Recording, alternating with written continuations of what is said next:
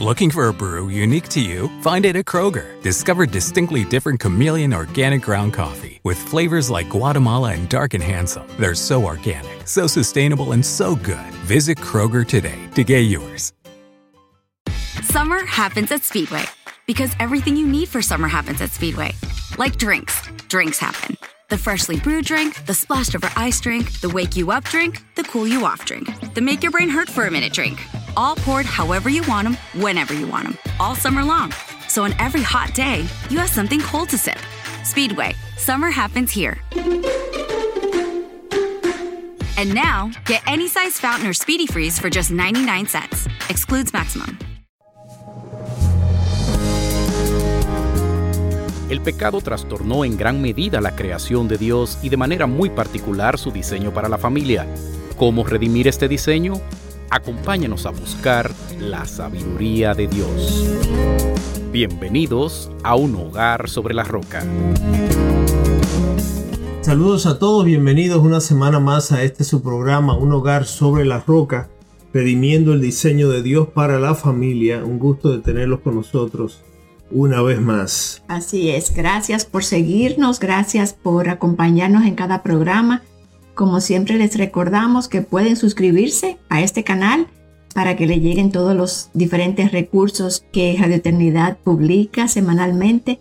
Pero qué gozo es como cada semana estar con ustedes. Hoy Laura continuamos con eh, esta serie de cuatro programas eh, respondiendo preguntas que ustedes nos envían sobre el matrimonio, la familia y demás. Y hoy en la tercera, en la tercera parte, vamos a estar respondiendo preguntas sobre los hijos, la crianza de los hijos y temas relativos a, a, la crianza. Así es, si te perdiste uno de los anteriores donde hablamos temas sobre el noviazgo, sobre el matrimonio, puedes ir al, al al lugar de YouTube de, Radio, Eternidad, y ahí encontrarán los programas. Amén. Y Fausto, para iniciar inmediatamente. Vamos a aprovechar el tiempo. Exacto, son muchas preguntas. La primera pregunta que nos llegó, que tiene que ver con crianza, dice, mi marido se queja de que desde que tenemos los hijos, yo tiendo a ponerlos en un lugar por encima del suyo. Es decir, que se siente echado a un lado porque yo siempre estoy dándole prioridad a los niños. No lo había notado en realidad, pero necesito ayuda. Sí, este es un tema que yo lo viví en mi familia, en mi, en mi hogar paterno, yo lo viví, donde mi madre se volcó hacia mí y mi hermana menor. Y mm, no vamos a entrar en las razones, pero era una realidad. Era evidente el que llegaba, podía darse cuenta de que había un, aunque mi madre servía a mi padre y conocía su rol, eh, ella pues tenía una preferencia por nosotros y era evidente. Y yo creo, Laura, que eso a muchas mujeres es una batalla para muchas madres y esposas, porque mm, aún conociendo lo que Dios ha establecido, eh, yo creo que es muy, muy natural de la mamá, de aquella que, que carga con ese bebé por nueve meses y que lo, y que lo pare y que ahora lo cría, pues ser esa que lo cuida, que lo, que lo atiende más, que se preocupa por sus necesidades, que no duerme cuando él no duerme, que sufre cuando él está dolido por algo. Eh, los papás tendemos a ser pues más desconectados en ese sentido, no que no amen a sus hijos, pero que es un amor diferente. Eso, eso es indiscutible. Yo creo que está, yo creo que es así por diseño, no, es, no es por pecado, no es por nada de eso. Pero sí yo creo que Dios ha establecido claramente, mis hermanas, y a esta hermana que nos hace la pregunta, que tú, después de tu relación con Dios, eh, tu marido es la, la próxima persona más cercana a ti. La palabra te dice que tú eres ahora una sola carne con tu marido, en Génesis 2.24 lo vemos. Tú eres una sola carne con él, tú estás unida a él en matrimonio hasta que la muerte los separe. En la Biblia, Laura, no dice eso de los hijos. Nosotros no somos una sola carne con los hijos, nosotros no, estamos unidos a nuestros hijos hasta la muerte.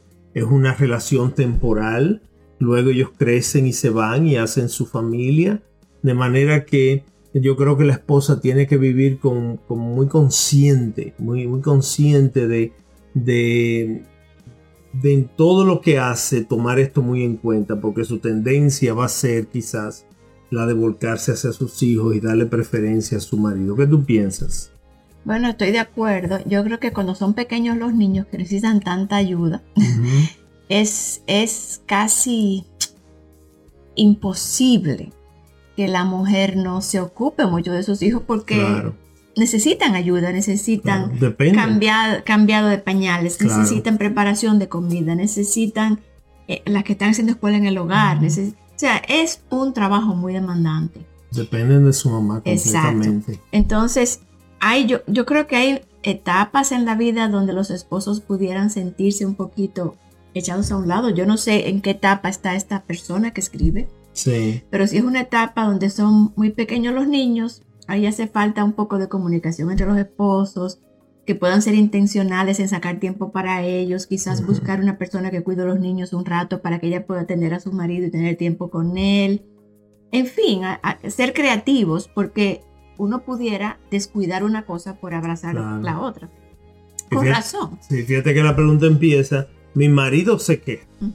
Si no fuera porque el marido se queja, ella dice que ella no se había dado cuenta. Entonces yo, yo sí creo que debe oír esa queja de este esposo, hablar con su esposo para ver juntos cómo pueden quizás ayudarse para que tengan más tiempo uno para el otro. Eh, porque definitivamente cuando los hijos llegan, es un trabajo. Es un cambio. Es un cambio en la familia. pero no debe sentirse el marido que está siendo abandonado. Y yo creo, Laura, como, como varón, yo creo que eh, nosotros podemos darnos cuenta de este cambio. Nosotros podemos darnos cuenta de, que ahora la, esposa tiene que, volcarse en este bebé. Ella es la, cuidadora principal, primaria del bebé. Pero yo le diría a esta, a esta eh, hermana que nos escribe que si ella fuera un poquito más intencional y consciente en, en, saber que su marido tiene este sentir, ya eso haría la diferencia. Dejarle saber, mira, el bebé tal cosa o los niños tal cosa, pero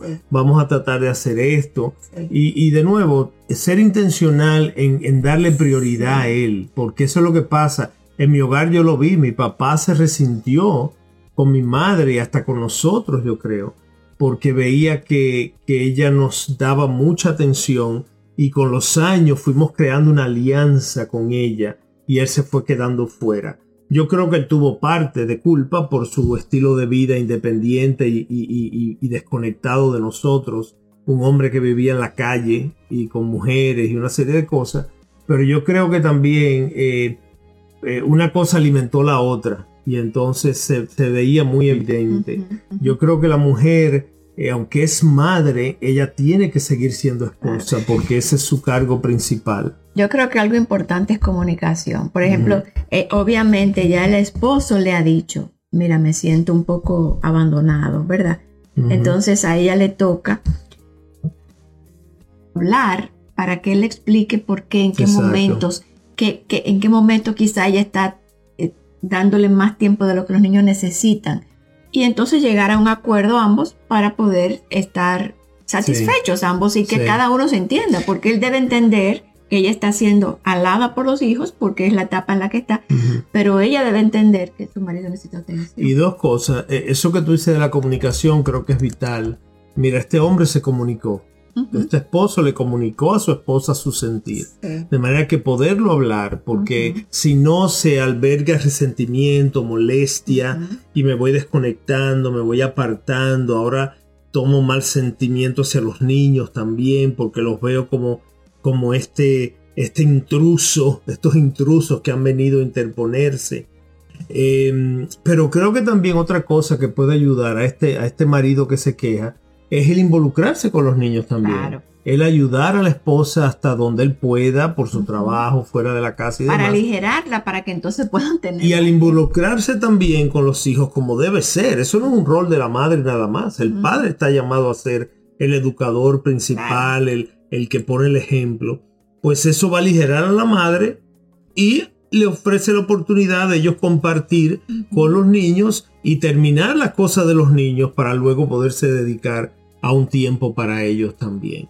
Porque a veces el hombre es fácil para mí quejarme, pero ¿cómo le ayudo? ¿Cómo le aligero a ella la carga de estos niños para que me pueda dedicar a mí un tiempo? De manera que, así como te quejas, pues también ayúdala para que ella también pueda dedicarte tiempo a ti. Una segunda pregunta, eh, dice esta madre, creo, tengo una niña de tres años que es muy voluntariosa y rebelde. ¿Cómo puedo pastorear su corazón y enseñarla a someterse a nuestra autoridad? Una niña de tres años. Sí.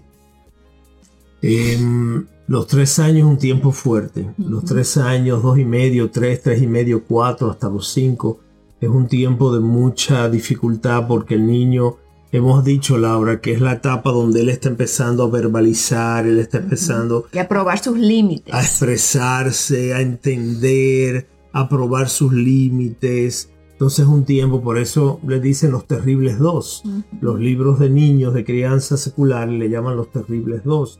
Y tiene su fundamento, no es un invento, es una etapa. Yo me acuerdo que nuestra hija pasó así. Ella fue un caso de libro. pero eh, me viene a la mente, Laura, la ilustración del perrito. Cuando nosotros compramos nuestra perrita hace dos años y medio, ella llegó con ocho semanas de nacida a la casa.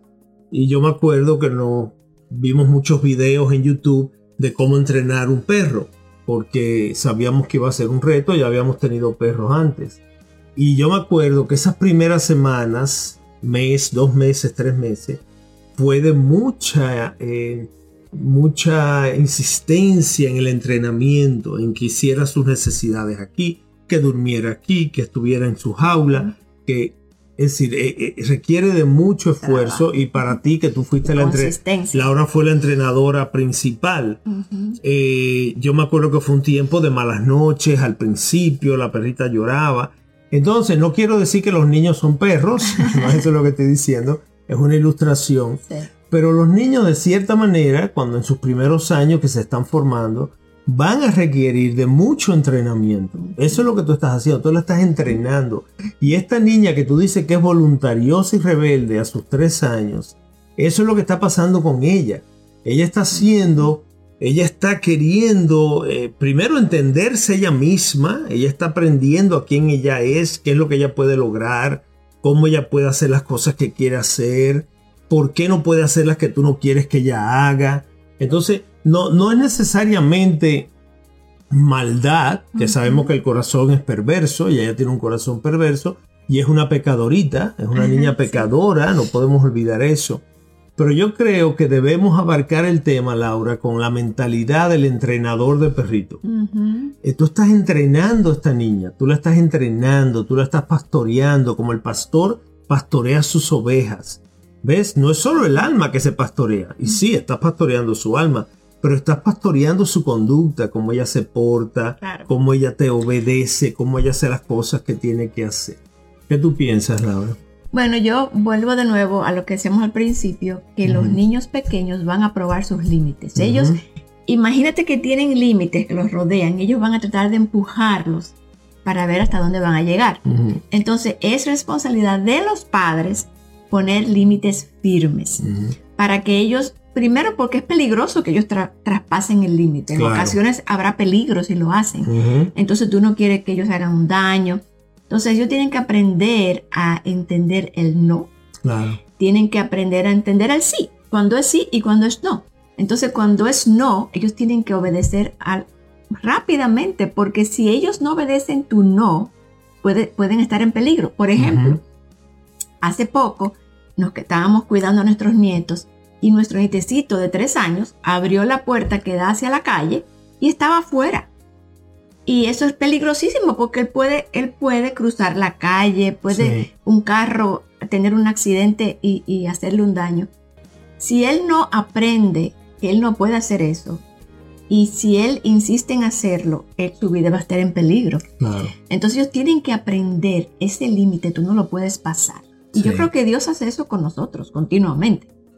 Entonces, es importante que, se, que los niños entiendan el no de los padres, que obedezcan a los padres y a veces hace falta a esa edad de tres años, hace falta la vara para eso. Cuando los hijos no obedecen a los padres, cuando son desobedientes, hace falta la vara. Hay un, proverbio, exacto. hay un proverbio, el proverbio 13, 14, 24, que dice, el que evita la vara odia a su hijo, pero el que lo ama lo disciplina con diligencia. Entonces, me encanta, me encanta varias cosas. Primero que hay veces que en esa edad la disciplina tiene que, tienen que sentir un poco de dolor para saber que es un peligro pasar esa, ese límite. Eso es lo que los hace detenerse. Entonces, hay toda una enseñanza de cómo se hace la vara que no vamos a entrar aquí pero que la mamá pueda educarse y el padre en eso. Es una cosa que no se hace con ira.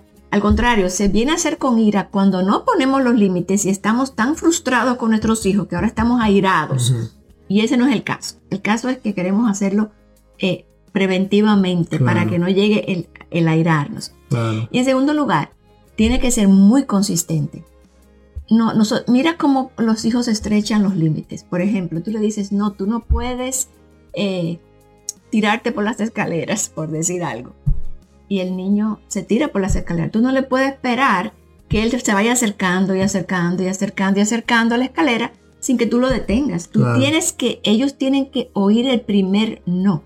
Entonces, es, eso requiere mucha diligencia. Tú no puedes, ay, pero por favor, no te tires por las escaleras. Ay, pero mire, si yo te, si, mira que no te voy a dar la paleta si te tiras por la escalera el niño sigue empujando su límite hasta que no vea el límite claro.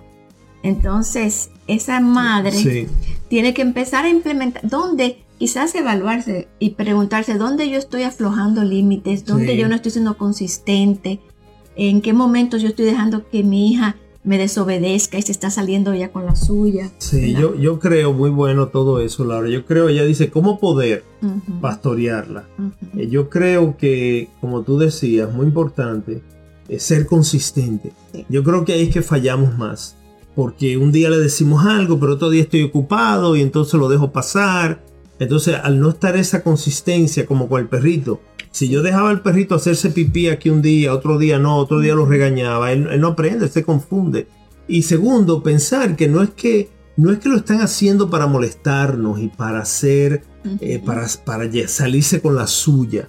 Yo creo que ellos están descubriéndose, ellos están descubriendo su ambiente, qué pueden hacer, qué no pueden hacer. Ellos no conocen, como decía Laura de nuestro nieto, él abrió la puerta del garaje y salió. Él, no sabe los, los peligros que le esperan allá afuera. Aquí en Estados Unidos vemos en las noticias que a veces secuestran niños en la calle jugando en la bicicleta. Él no, se, él no tiene el conocimiento para saber que es una posibilidad para su vida. que si en ese momento él no respondía a la voz, Levi no, él seguía hacia afuera.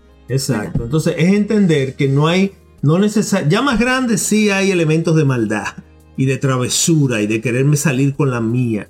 Pero en esos primeros años, como dos, tres, cuatro años, ellos más bien están queriendo descubrir y conocer cosas, pero no les son buenas para él. El mismo perrito, si se me sale corriendo de la casa cuando yo abro la puerta de adelante y cruza la calle, un carro lo mata. Eso ha pasado mucho. Él no sabía el peligro que le esperaba allá afuera. Así que depende de mi instrucción, de yo entrenarlo bien para, para protegerlo, para guardarlo. De manera que consistencia. Piensa, piensa en la ilustración del perrito. Estás, estás, estás entrenando a un niño pequeño. Tienes que ser muy consistente. No puedes hacer una cosa y otro día dejarla de hacer. Y segundo, puedes entender que no, no, él no está ahí para frustrarte y amargarte. Tú lo estás enseñando. Él está en sus primeros años de formación y él está aprendiendo lo que, lo que tiene que aprender para poder crecer y, desarrollarse como un adulto. Algo que solamente voy a agregar para cerrar esa pregunta. Hay un muy buen libro que se llama Cómo criar a un niño de voluntad firme. Excelente. De James Dobson. Porque hay niños que son de voluntad, porque ella habla de su hija muy voluntariosa. Hay niños que son más voluntariosos que otros. Entonces hace falta a veces uno educarse y leer ciertos libros para diferentes etapas de la crianza para uno tener más herramientas. Correcto. Hay unos, hay unos más dóciles que aprenden más rápido y, y, obedecen más rápido.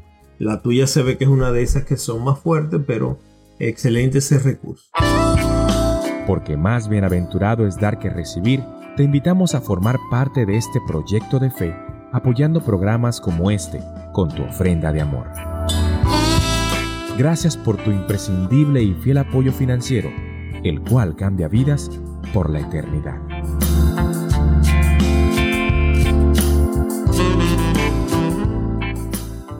Una próxima pregunta sería, nuestro hijo de 8 años está siendo víctima de bullying, o sea, de acoso, de abuso en la escuela. ¿Qué podemos hacer para ayudarlo? Sí, yo creo que el término bullying, Laura, ya es internacional. Eso es una palabra que viene de bully, de bull, de toro, que, todo el mundo ya conoce. Eh, yo creo, Laura, que aquí hay que abarcar la situación, el problema, eh, de doble vía, de dos ángulos. Primero, ministrar al niño, ministrar al hijo de 8 años. Y segundo, tratar con, el, con la fuente del problema. Ir a la escuela, hablar con la principal, con los maestros, con quien haya que hablar para concientizarlo sobre este problema que es muy prevalente en las escuelas y eh, que se ve en todas partes del mundo. Eh, Hasta en escuelas cristianas. Correcto, sí, porque nuestros hijos no son cristianos. La mayoría de los niños nuestros que están en las escuelas no son cristianos, así que ellos van a caer eh, en estas prácticas. Eh, en cuanto al niño en particular, eh, yo creo que es muy importante, hermana que nos escribes, pues ministrar a tu niño, hacerle entender de qué se trata esto, que esto es una expresión del pecado del hombre. Aprovecha esto para evangelizar a tu hijo, para hablarle del pecado, del corazón perverso que tenemos todos, de nuestra necesidad de arrepentimiento, de perdonar, del Evangelio, de cómo Cristo murió por nosotros por pecados como estos, de cómo tenemos que amar al enemigo, de cómo tenemos que pagar mal recibido con un bien que le devuelvo, no decirle, pues si él te hace esto, tú hazle lo mismo para atrás, como sabemos de padres que han hecho. Eso no es una enseñanza bíblica, Jesús nunca nos enseñaría eso. De manera que ministrarlo a él, eh, atender su, corazón, esto lo debe estar afectando a él mucho. No es levantarle su autoestima, no se trata de eso, es de hacerle entender que independientemente de lo que él traiga a la ecuación, es pecado que otras personas abusen de él verbal, físicamente, burlándose, lo que sea, eso es pecado y, no es aceptable. Y hay, hay ocasiones que padres han tenido que sacar a sus hijos de la escuela porque lo sacan del peligro, porque el problema es que hay tanta crueldad hoy en día entre los niños. Correcto. Que ah, por eso es que muchos padres eligen en la escuela, en el hogar. Es una de las razones que, Entonces, que los llevan. Hay veces que tiramos a nuestros hijos así al, peligro. Entonces, eh, yo creo que sumamente, primero, yo creo que lo que tú decías, Fausto, lo primero es ir a hablar con la directora del colegio, con la maestra de la escuela, con los padres del otro niño. Tiene que haber algún tipo de disciplina para esos niños si tú ves que eso no se da, hay un problema. Si Porque también pasa que cuando se hace la disciplina se ponen más agresivos los bullies, los niños. Entonces todo esto hay que, hay que escuchar a tu hijo, porque muchas veces no le hacemos caso. Correcto. Yo creo que lo primero también es. O lo que le decimos es que le dé golpes al otro niño también. Hay que escuchar si hay bullying, ver si verdaderamente es bullying. Eh, requiere mucha atención de los padres y requiere a veces What you doing? Trying on glasses with Zenny's 3D virtual try-on. Wow, that's pretty cool. But those glasses kind of make you look like your Uncle Bob. Oh, not exactly the look I was going for. Um, okay, how about these clear glasses? Oh, or these round ones? Very on trend. I like both on you. You know, I also like these aviator sunglasses. Wait, are those the actual prices? I say get all of them. Seriously, why not, right? Oh, now I want new glasses. Zenny.com, quality prescription glasses starting at 695. Eh, actos radicales, como de cambiar de escuela o de sacarlo del colegio. Yo creo que eso tienes un punto muy importante ahí, Laura, cuando tú dices que entregamos a nuestros hijos. Es como que es como que llevamos a nuestros hijos a un terreno enemigo, en terreno peligroso. ¿Ves? Entonces no pensamos en estas cosas. Yo le decía a una pareja recientemente que nos vino a pedir consejo porque estaban eh, decidiendo si ponían a sus dos hijas en una escuela o si le hacían homeschooling. Y entonces yo le hablaba al papá, que era el que estaba más vacilante, la mamá estaba más convencida de hacer la escuela en el hogar, pero el papá me decía, bueno, pero yo, ¿qué hacemos con su desarrollo social?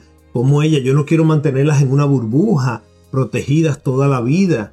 Entonces yo le decía, tú sabes qué, hermano, todo lo malo que yo aprendí de niño lo aprendí en la escuela.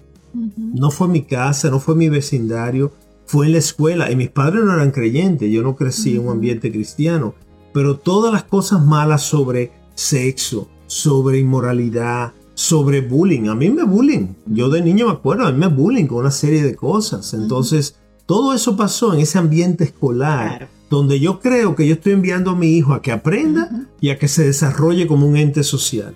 No, eso son mentiras. Algo importantísimo también es, yo pienso, que es conocer a nuestros hijos. Cada hijo es diferente.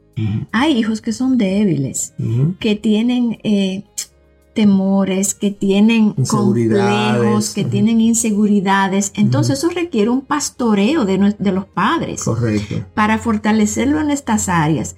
Pero entonces, cuando lo, enviamos a un, lugar cruel, los demás se dan cuenta de esas inseguridades y van a, hacer, a ir ahí y van a aprovecharlas. Entonces, tenemos que fortalecer a nuestros hijos en esas áreas también, en el hogar. Este, por eso es que es tan importante pastorear sus corazones, porque podemos entender, mira, este niño tiene un complejo de tal cosa, o tiene esta inseguridad, déjame hablarle hacia eso, para fortalecerlo. Y entonces estar atento porque pudiera pasar que haya bullying. O sea, eso, eso tiene tantas aristas. Y otra realidad, Laura, es que a veces nuestros hijos son los bullies. Sí. A veces son nuestros hijos los que le hacen bullying a otros niños. Y ahora yo lo veo en mi casa, que parece un niño muy normal, pero en la escuela se transforma en este bully.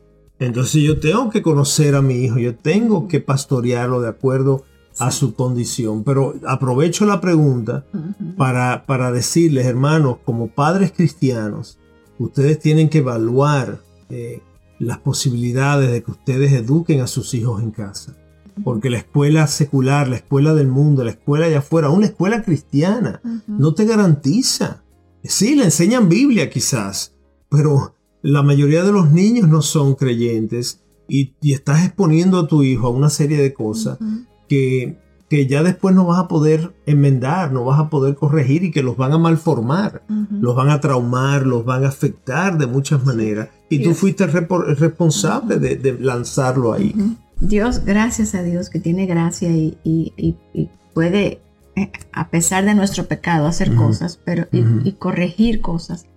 Pero definitivamente que es, es, a veces decimos, no, por ejemplo, padres que dicen, no, pero es que, eh, ¿cómo lo vamos a, proteger y ponerlo en una burbuja. Bueno, entonces tú lo sacas de la burbuja y lo llevas al bullying.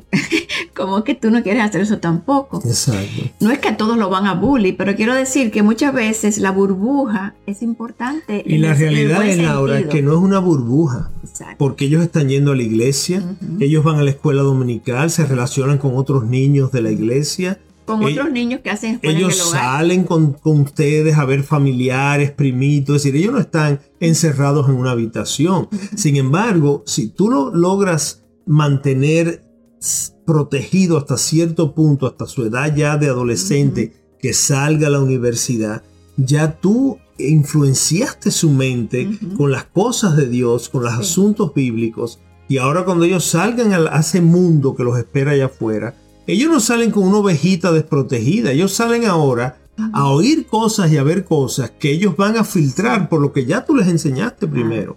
¿Ves? No es que ellos ahora van a estar desprotegidos, ya ellos van a ser hombres y mujeres de 18 años, pero ellos ya van con unas ideas que aprendieron de ti, de tu iglesia, y que ahora ellos van a filtrar lo que el mundo le quiere vender, las mentiras del enemigo. Ellos van a decir, no, pero Dios no dice eso, Dios dice otra cosa. Eso es muy importante, yo creo. Nosotros terminamos a veces haciéndole mucho daño a nuestros hijos. Yo reconozco, y no lo quiero decir como a manera de víctima ni nada de eso, pero yo reconozco, reconozco que muchos de mis eh, trastornos de carácter y de temperamento tuvieron que ver con situaciones que me acontecieron a mí en la escuela, de abusos, de bullying, de burlas, de cosas que aprendí que, que me distorsionaron, cosas que, me decían a mí que yo creía como si fueran verdad, porque soy un niño que estoy oyendo cosas. Así que Aprovecho la, pre- la pregunta del bullying, Laura, para también llamar la atención a este tema de... de- Bueno, de yo voy a aprovechar porque hay otra pregunta muy parecida de escuela en el hogar que voy a hacer ahora para entonces ya terminar esas dos. Ok. Hay una persona que preguntó, mi esposo y yo no logramos ponernos de acuerdo en la manera de criar y disciplinar a nuestros hijos. Ajá. Yo tiendo a ser más bíblica, pero él tiende a favorecer las formas psicológicas y culturales de estos tiempos. Sí. ¿Cómo puedo criar a mis hijos en la instrucción de la palabra si mi marido boicotea mis esfuerzos? Y otra que la voy a unir porque es muy parecida. Mi esposo está deseoso que yo eduque en casa a nuestros hijos, pero yo me siento inseguro, me, me siento, yo no me siento segura y confiada.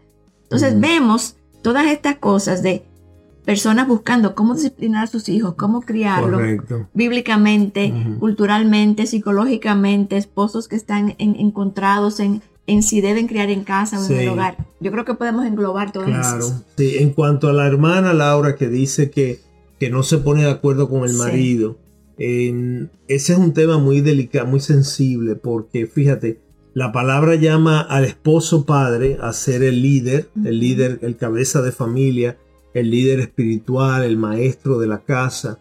Entonces, cuando él es el que no está de acuerdo con la metodología bíblica, sino que es más influenciado por las corrientes psicológicas y pedagógicas de la cultura, pues ahí la esposa va cuesta arriba, va con más dificultad, porque eh, el padre va a tener más influencia, a menos que sea de uno de esos padres negligentes, desentendidos, pasivos, que le entregan eso a la madre y ellos no se ocupan ni se meten mucho.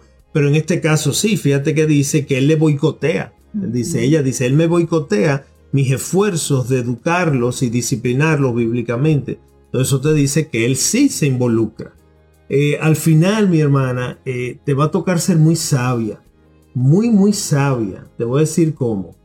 Eh, sabia tratando a tu marido de una forma respetuosa, en donde tú puedas comunicarle tu sentir y tu visión bíblica de la, de la crianza y de, y de la disciplina, para que él sea receptivo a lo que tú tienes que decirle. Porque por lo general la esposa que está en tu posición se frustra al ver que el marido va en contra de lo que ella entiende y de lo que ella está convencida. Y ahora pues lo ataca, pelea con él, está cabeza con cabeza en cuanto al tema. Y el varón, nosotros, cabeza dura, testadu- testarudos y orgullosos, pues nos ponemos ahora en contra de la esposa. Y ahora se hace una guerra entre los dos y los niños están en el, en el medio con el tema de la crianza y la disciplina y los que pierden son ellos, porque ahora ellos ven nuestra discrepancia, ellos se aprovechan de nuestras diferencias y se meten por esas grietas con mucha habilidad. De manera que a ti te toca ser una mujer muy sabia, una mujer de Proverbios 31, que trata a su marido con mucho respeto, con mucho dándoles deferencia por el, por el puesto que Dios le ha dado y que trate con la palabra de dialogar con él y decirle, mira lo que dice Dios aquí, amado, mira lo que dice aquí. Y tratar de desmontar las mentiras psicológicas que él ha creído, Claro. de nuevo, de manera sabia y respetuosa. Todo va, leía el otro día, Laura, que todo en un video, no leía, lo veía en un videíto para el tema de matrimonio, donde el, el charlista en 10 minutos decía de cómo el tono lo hace todo. El tono, él dice, "E- está todo en el tono de cómo tú expreses tus ideas y lo que tú quieras decir. Y yo creo que eso aplica en este caso. Si tú le hablas con respeto a tu marido y él ve que para ti esto es algo muy importante, él va a estar más receptivo. No digo que él va a estar de acuerdo, pero él quizás esté más receptivo y logres inclusive convencerlo de algunas cosas y aunque no lo logres traer del todo 100% a tu posición, pueden encontrar un lugar medio donde comprometan algunas cosas, pero se pongan de acuerdo en otras que les sea de beneficio entonces Claro. a los niños. Así no sé es. si tú... No, lo único que que agregaría añadir. es que busquen consejo. Ujú. O sea, cuando Muy no nos bueno. ponemos de acuerdo, mi esposo y yo, y tenemos diferentes perspectivas de cosas y estamos encontrados, yo creo que lo importante es buscar consejo. Amén. Si son de una iglesia, vayan donde sus pastores, explíquele cada uno su, opinión y que él les ayude a definir cuál debe ser la posición. Yo creo que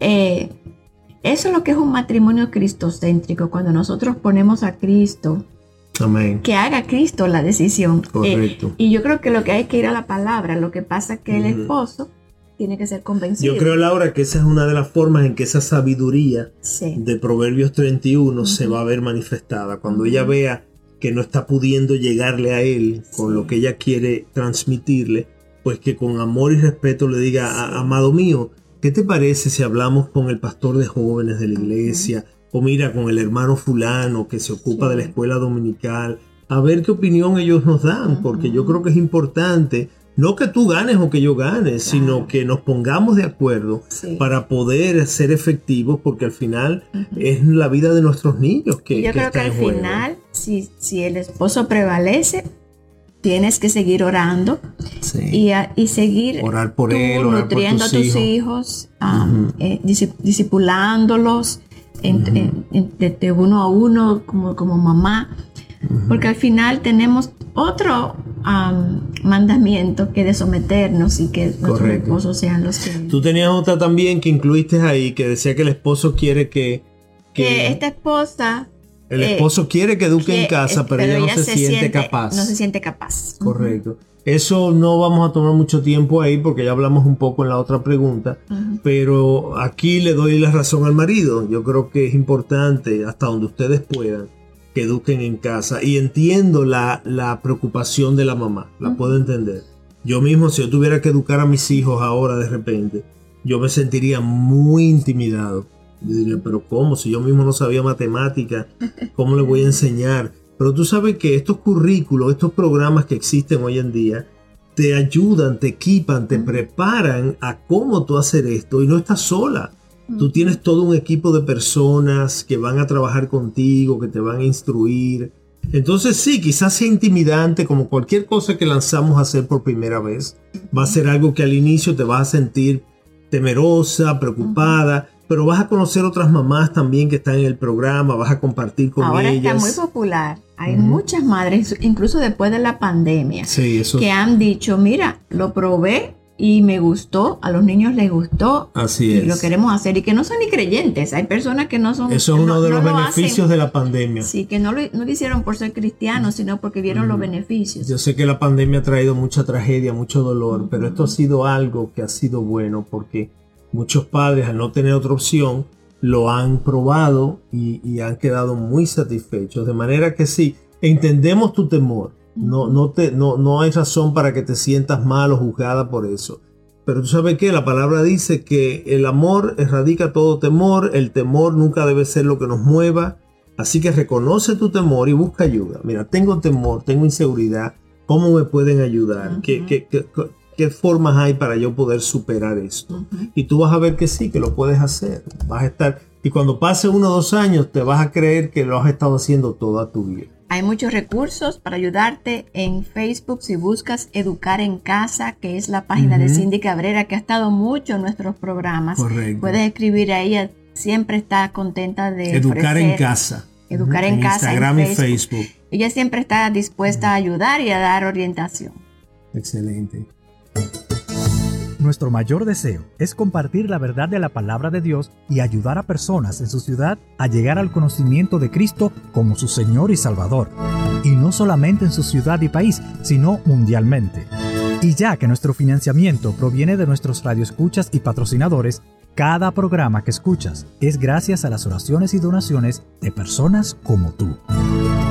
Si estás interesado en contribuir, entra a nuestra página web radioeternidad.org y allí verás cómo puedes contribuir con este ministerio. Una próxima pregunta dice así, nuestro hijo de 16 años no es cristiano y se está resistiendo a, a ser parte de nuestra vida cristiana, iglesia, actividades de la iglesia, oración, devocional familiar. ¿Qué podemos hacer? Sí. Ya aquí tenemos un hijo que ya es adolescente, ya, ya está a dos años de los 18 y evidentemente no ha nacido de nuevo, aunque es parte de una familia cristiana, él no ha nacido de nuevo, él no, él no tiene una relación personal con el Señor y claro, ya se cree grande y no quiere participar de esta religión de sus papás, de esto que de esta vida religiosa que a él no le cuadra. Él seguro está oyendo música moderna, él está en otras cosas y no le interesa. Yo creo, Laura, y vamos a ver lo que tú piensas también, pero yo creo que este, en este caso, eh, no sé cómo llegó hasta aquí, quizá él ha sido eh, obediente y ha estado participando hasta recientemente, que ya se cree más grande, y sus amigos seguro no van a la iglesia y él no quiere estar en esas cosas. Yo creo que esto merita, eh, no sé si es un esposo o una esposa que nos escribe, que se sienten con el hijo, que lo convoquen, a ambos papá y mamá lo convocan y que conversen con él este tema. Que le dejen saber, mira hijo, yo puedo entender que tú no eres creyente, que, que, tú no has desarrollado una fe personal como la de tu papá y la mía o la de tu mamá y la mía. Yo lo puedo entender, el Señor es el que da salvación y estamos orando por la salvación de tu alma. Pero mientras tú seas menor de edad y convivas bajo nuestro techo, eh, nosotros y nuestro hogar va, va a servir a Jehová. Yo en mi casa serviremos a Jehová. Así que parte de eso es que tú asistas los domingos a la iglesia. Yo no te voy a pedir que tú participes en más cosas, en reunión de jóvenes, en, retiros de jóvenes, si tú no lo quieres hacer, pero por lo menos tú tienes que ir a la iglesia los domingos con nosotros cuando oramos aquí en casa, tú tienes que ser parte de la oración, porque nosotros no sabemos en qué momento de eso quizás el Señor toque tu corazón. Y entonces ponerte en la posición de Él, no lo juzgues, no lo, no lo condenes. Él no tiene la culpa de no ser creyente. Él no tiene la culpa. ¿Ves? Tú has hecho tu parte hasta ahora, pero Él no tiene la culpa de que Dios no lo haya visitado, de que Dios no lo haya hecho nacer de nuevo. Entonces, empatiza con Él, muéstrale amor, pero déjale saber cuál es la posición de la autoridad de la casa. Entonces, mira, estamos orando por ti, que el Señor toque tu corazón, que el Señor haga una obra en tu corazón como la que ha hecho con nosotros. Ya cuando tú seas mayor de edad, si tú decides no ir a la iglesia, nosotros vamos a respetar tu decisión. No sé si tú quieres añadir algo. No tengo nada que agregar ahí. Yo creo que eso yo es creo lo único que ya, puede hacer. Yo creo que el niño ya tiene una edad. Bueno, una cosa de no hacer nunca es obligarlo, Claro. porque al final nadie viene a Cristo al a lado la por fuerza. los moños. Exacto, la fuerza. Entonces, pero sí yo creo que debe, que los niños deben de saber que se espera de ellos que asisten a la iglesia, que eso es parte de su responsabilidad como hijos. Que así como, Entonces- como tiene que estudiar, así como tiene que recoger su habitación, él tiene que ir el domingo a la iglesia con sus padres. Claro, como tú dices, quizás no va a ir al grupo de jóvenes, quizás no va a hacer esto o lo otro, bueno, pero Exactamente. Tener esa conversación, como tienes que haber tenido conversación sobre el tema de la sexualidad, Sí. esos temas que son importantes, que no es en la calle que nuestros hijos Sí. deben enterarse de Y esas yo, y cosas. yo creo, Fausto, que algo muy importante es vivir el cristianismo con gozo, porque ellos van a querer lo que tú tienes. Si tú vives un cristianismo legalista, que lo que estás es obligándolo, haciéndolo sentir mal, porque ellos, ellos no O quieren un eso. cristianismo, Laura, hipócrita, Exactamente. de que, de que en la iglesia parecen unos santos, pero en casa Sí. se jalan los Ellos cabellos. tienen que ver personas que aman a Jesús, que viven en libertad, que, que viven una vida abundante. Que lo aman a él, aunque él no sea creyente. Exacto. Y entonces él querrá lo que ustedes tienen. Esas son las cosas que Dios va a usar para traerlo hacia Cristo. ¿Ves? Entonces, sí hay que tener esa conversación con amor, con, con- con cuidado hacia Él, tratar de ponerse en su posición, pero que Él entienda cuáles son las reglas de la casa. Esto es una regla más de otras reglas. Mira, Él no llega a la hora que quiera. Él, es decir, esto va incluido en estas reglas de la familia Jos- González Pérez. Y él tiene que acatarse a estas reglas hasta que ya él sea mayor de edad. Una ¿Qué más próxima pregunta dice, tengo 10 años de casada y dos niños. Uno de 7 y el otro de 4. Trabajo fuera de la casa todo el día y solo veo a mis hijos cuando los paso a buscar a la guardería al final. ¿Qué piensan de mi situación al final, a la luz de la palabra? Yo creo que esto lo hablamos la Sí, semana no, voy- no pasada. vamos a entrar ahí. Eh, Sí. Eso de alguna manera es una- está muy, muy parecida a otra que hicimos, la que contestamos la semana pasada, donde hablamos del matrimonio. Una esposa tenía convicción de si debía estar en casa con los niños porque pasaba todo el día fuera trabajando. Claro. Y esta es muy similar. Eh, te invito, si te interesa esta pregunta, a que veas el programa de la semana pasada del matrimonio, preguntas y respuestas sobre el matrimonio, Sí. y ahí contestamos este Y tema de la mamá trabajadora. A, a la luz de la palabra, que la, la prioridad para ti es tus hijos. Es tu Entonces, familia. Vamos a pasar Si ese trabajo en la calle te, te quita de poder estar toda tú con tu marido, con tus hijos, estar ahí, pues es algo que tienes Algo que, que hay que pensar. ¿Qué más Una tienes, próxima Laura? dice, mi hijo de 14 años está activo en chateos sexuales inmorales con otros jovencitos de la escuela. Su padre lo descubrió en el celular. No sabemos cómo manejar esto con él, que no reaccione mal y empeoremos las cosas. Ayúdenos, por favor.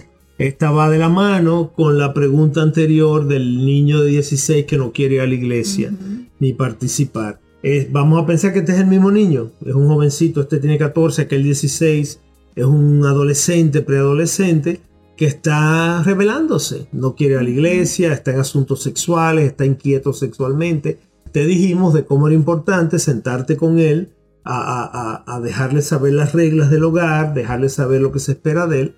Este es un tema que va de la mano, es decir, eh, entendemos tu inquietud sexual y, y una oportunidad para hablar de estos temas con él. Probablemente este niño de 14 nunca se han sentado con él los papás a tratar estos temas de sexualidad y esto es una buena oportunidad. Mira, Josecito, yo sé que tú estás inquieto, estás en la edad en que estás ahora desarrollando, estás sintiendo inquietudes eh, sexuales, pero esta no es la forma. Esta no es la forma de, de- de- de descubrir eh, estas cosas. El, el- el entrar en, en- en intercambios sexuales por celular eh, con otros jóvenes de la escuela no es la forma de hacer esto. Y ahora aprovechas esto para, para hablarle de lo que Dios piensa de la inmoralidad sexual, Sí. de la fornicación, de la homosexualidad. Aprovecha, no veas esto como un problema. Esto es normal. Míralo como una oportunidad que Dios te da para ahora entablar conversaciones con tu hijo adolescente que de otra manera quizás no lo hubieras tenido. ¿Ves? Yo creo que eso lo hemos dicho mucho antes, Laura. Cuando vemos problemas con nuestros hijos, no lo veamos necesariamente como una un, un problema, un contratiempo, qué, qué cosa que voy a hacer. Míralo como oportunidades que Dios te abre para tú poder ministrarlos en esa área. Quizás tu hijo necesita que tú le hables de estas cosas. Él las está aprendiendo de sus amigos de la escuela, como hablábamos hace unos minutos sobre el bullying. Entonces aprovecha esto que está pasando, no, la, no te pongas bravo con él, no lo castigues, no lo humilles, no lo vas a sentir como el pecador más grande de la tierra. Eso no es así. Estas son cosas, inquietudes naturales de un niño que no conoce a Dios y que está en un mundo como en el que vivimos. ¿Ves? Entonces, trátalo con amor, que él vea que a ti te preocupa su, su, él te preocupa y que ahora tú quieres tener conversaciones con él, no para, para regañarlo, sino para enseñarlo. Eso lo va a valorar mucho, se va a sentir amado y lo va a hacer receptivo a lo que tú tienes que decir. Si él siente que tú lo estás condenando y castigando, ahora dame el celular y no puedes salir y no te puedes juntar con fulanito, eso no va a hacer ningún efecto positivo. Eso lo va a hacer ahora quererse revelar, escaparse por la ventana, hacer las cosas cuando tú sales. Eso nunca ha dado resultado, mis hermanos. Aprovecha esto para conectar con él emocionalmente, que él sienta tu dolor por lo que está pasando, que él sienta tu amor y ahora dile lo que Dios dice de estas cosas. ¿Quién sabe si Dios usa esto para inquietarlo en la dirección de Cristo y hasta ser salvo? Y hablarle entonces del sexo que Dios Del sexo creó, santo. del sexo que Dios creó santo. Correcto. Así es. Pastor, una próxima pregunta. Mi marido tiene la tendencia a tomar el lado de, nuestra, de nuestras dos hijas cuando yo les llamo la atención, desautorizándome y haciendo que ellas me irrespeten. ¿Cómo puedo hacer entender a mi marido que esto le hace daño a todos en casa? Sí, wow. Eso pasa también. Fíjate que son dos hijas. A veces los papás tienden a ser débiles con las hembras, con las niñas, más que con el varón. Y probablemente, como se ve también mucho, lo vemos mucho en familias que conocemos, a veces se dan, Laura, como unas dinámicas entre la mamá y la, y la hembra, y la, y la mujer, la hija. A veces son más débiles con los varones, pero con las hijas hay como un, un, cabeza a cabeza, quizás porque, quizás porque la entienden y, quieren evitarle cosas, quieren que no pasen cosas que ellas pasaron. Y entonces la hija crece creyendo que mami la tiene cogida conmigo y que mami, tú sabes, está contra mí. Y entonces el papá que tiende a ñoñar a la niña, mi princesita, pues ahora la protege de la mamá y ahora se pone contra la mamá para que no moleste a la niña. Y todo esto está mal, mis hermanos. Todo esto está mal. Eso no se maneja así. Mm. Los padres, padre y madre, tienen que unirse. Tienen que hacer un frente. Unido e inquebrantable. Que los hijos, varones y hembras, vean que, que tú no puedes filtrarte entre papi y mami. Ellos los dos eh, trabajan juntos y se, y se unen en, la crianza de nosotros. Entonces, yo creo que es importante que esta esposa madre hable con su marido. Y, de manera, como decíamos hace un ratico, eh, respetuosa hacia él, amorosa, respetuosa, dócil. Le diga, mira, amor mío, yo quiero dejarte, yo quiero que tú entiendas cómo yo me siento cuando yo estoy disciplinando a las niñas y tú pues pareces tomar el lado de ella como si esto fuera un, un juego de equipos contrarios.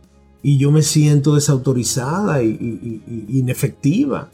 Entonces yo necesito saber que tú me apoyas o que tú las disciplinas tú o que tú me apoyas en la disciplina. Y si tú no estás de acuerdo con lo que yo estoy haciendo, pues que podamos hablar después. Tú y yo lo hablamos, tú me dices lo que no estás de acuerdo y yo hago las correcciones necesarias. Pero cuando tú tomas el lado de ella, me desautorizas a mí y ellas eh, le estamos haciendo daño porque ellas ahora creen que te pueden manipular a ti, se están haciendo enemigas mías. Yo percibo que ellas no me están buscando, que me están viendo como una enemiga. Pero todo esto hay que hacerlo, hermana, con mucha diplomacia, mucha sabiduría, mucho respeto, porque entonces nosotros los esposos, en nuestras inseguridades y pues nos sentimos atacados ahora, y, y fácilmente mi pecado, tomo el lado de las niñas y me voy en contra tuya. Y lo estoy haciendo mal, estoy pecando, estoy, estoy violentando mi rol de, líder en, el hogar. Pero muchas veces no nos damos cuenta de lo que estamos haciendo. De manera que háblalo de esa manera y como decía Laura en esa otra pregunta, si no logran ponerse de acuerdo, trata de convencerlo. Vamos a, pedir, vamos a pedir consejo, eh, marido mío. Vamos a la iglesia, vamos a ver si hablamos con la pareja de fulano y fulano, que ellos tienen mucha experiencia a ver qué consejo nos dan, porque yo siento que no le estamos haciendo bien a las niñas. Yo agregaría también que después que tengan esa conversación que tú dices, Fausto, yo creo que les toca hablarle a las hijas y pedirles perdón. Porque a mí me parece que muchas veces los padres se equivocan y porque nos equivocamos, porque nosotros no somos perfectos. Entonces es, es bueno y les enseña a los hijos y les, y les hace que lo respeten más. Cuando ustedes reconocen sus errores y van donde sus hijos y les piden perdón. Eso hacen, lejos de dar, ponerlos a, sentirse inseguros, hace que sus hijos lo respeten más, porque lo ven más honesto y más íntegro. Entonces, claro, eso tú no se lo vas a plantear a tu marido mientras él no esté, mientras él no haya entendido. Obviamente. Mientras él esté en la posición que está, no le digas eso. Pero si una vez buscan consejo y los consejeros logran convencerlo de que lo estaba haciendo mal, pues eso sería un buen consejo para empezar. Ir a las niñas los dos y decirle, mire hija, les quiero pedir perdón porque yo he estado haciendo esto mal, he tomado el lado de usted en contra de su mamá y eso está mal en todos los sentidos, explícale por qué. Y te, les prometo que mamá y papi ahora van a tratar de hacer esto unidos para el bien de ustedes y, y, para honrar al Señor en la manera que las criamos. Laura, nos quedan unos minutos. No sé si si habrá tiempo para una pregunta más. La puedo hacer y quizás sea rápida. Mi esposa y yo no sabemos cómo manejar el tema de que nuestro hijo de 29 años aún vive en casa y no parece tener planes de salir e iniciar su vida independiente de nosotros. No queremos herir sus sentimientos, pero sentimos que le hacemos daño dejándolo en la condición en que está. ¿Cómo nos aconseja? Sí, esto lo hemos tratado ya en dos minuticos que nos quedan. Esto lo hemos tratado en otros programas. Creo que hemos tenido hasta programas sobre este tema del famoso adulto, ¿cómo es adulto? Adultolescente. Eh, este hombre ya debe 30 años que está en casa todavía y que no quiere asumir responsabilidades de salir de casa, casarse, empezar su vida de esposo y padre. Tú sabes qué, hermano y hermana, que hace la pregunta, siéntate con este también. Te sientas con el de 14, con el de 16, con el de 30.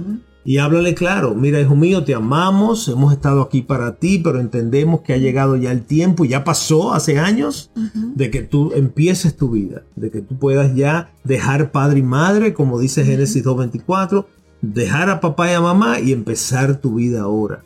¿Ves? Así que estamos aquí para apoyarte en lo que tú necesites pero entendemos que llegó el momento de que ya salgas de casa. No te dé pena, él quizás no lo tome bien, él quizás se, se, sienta, pero ¿tú sabes qué? A veces eso es amor. Amor es eso, es hablar verdad, verdad que lo ayude a salir de esta situación en la que está. Y cuando ya él esté del otro lado, va a mirar hacia atrás y va a decir, wow, papá, mamá, gracias por ese empujón que me dieron. Yo también ah, pienso porque uno conoce a sus hijos. Uno sabe cuáles están en la casa porque son vagos o porque no quieren empezar a vivir, no quieren casarse. Entonces, pero también hay, hay ocasiones que este muchacho no se ha casado, tiene una novia quizás, está estudiando, está, él está proveyendo en la casa, está ayudando. Hay, hay, eso es diferente. Eso es diferente. Pero cuando uno ve un hijo que es que no quiere empezar su vida porque está, como dice Fausto, es un niño. Este no tiene planes. Este no tiene planes. El que tiene planes, pues espera que los planes ya lleguen. Pero este no tiene planes. Él dice no tiene deseo de iniciar su vida independiente de nosotros. De manera que háblale verdad, va a ser quizás molesto, doloroso, pero el amor genuino a veces duele cuando nos dicen lo que tenemos que escuchar. Aquí tenemos que dejarlo, Laura. Eh, ya nos queda entonces un programa más en el que vamos a hablar de responder preguntas que nos han hecho sobre otras relaciones familiares con suegros, parientes, amistades y demás. Y ya con eso cerraríamos estas cuatro entregas sobre preguntas y respuestas. Gracias por acompañarnos una semana más. Te esperamos la semana próxima en una nueva entrega de Un hogar sobre la roca. Dios les bendiga. Hasta aquí su espacio Un hogar sobre la roca. Gracias por su sintonía y hasta una próxima entrega. Este programa es producido a los estudios de Radio Eternidad. ¿Te has preguntado alguna vez cómo puedes ayudar en forma práctica en el esparcimiento del Evangelio de Salvación? Tu ayuda mensual es una de las cosas más prácticas e inmediatas que puedes hacer para ayudarnos a proclamar las buenas nuevas de salvación en el Señor Jesucristo. Si estás interesado en contribuir, entra a nuestra página web radioeternidad.org o llámanos al teléfono 809-566-1707 para que te enteres cómo puedes contribuir con este ministerio.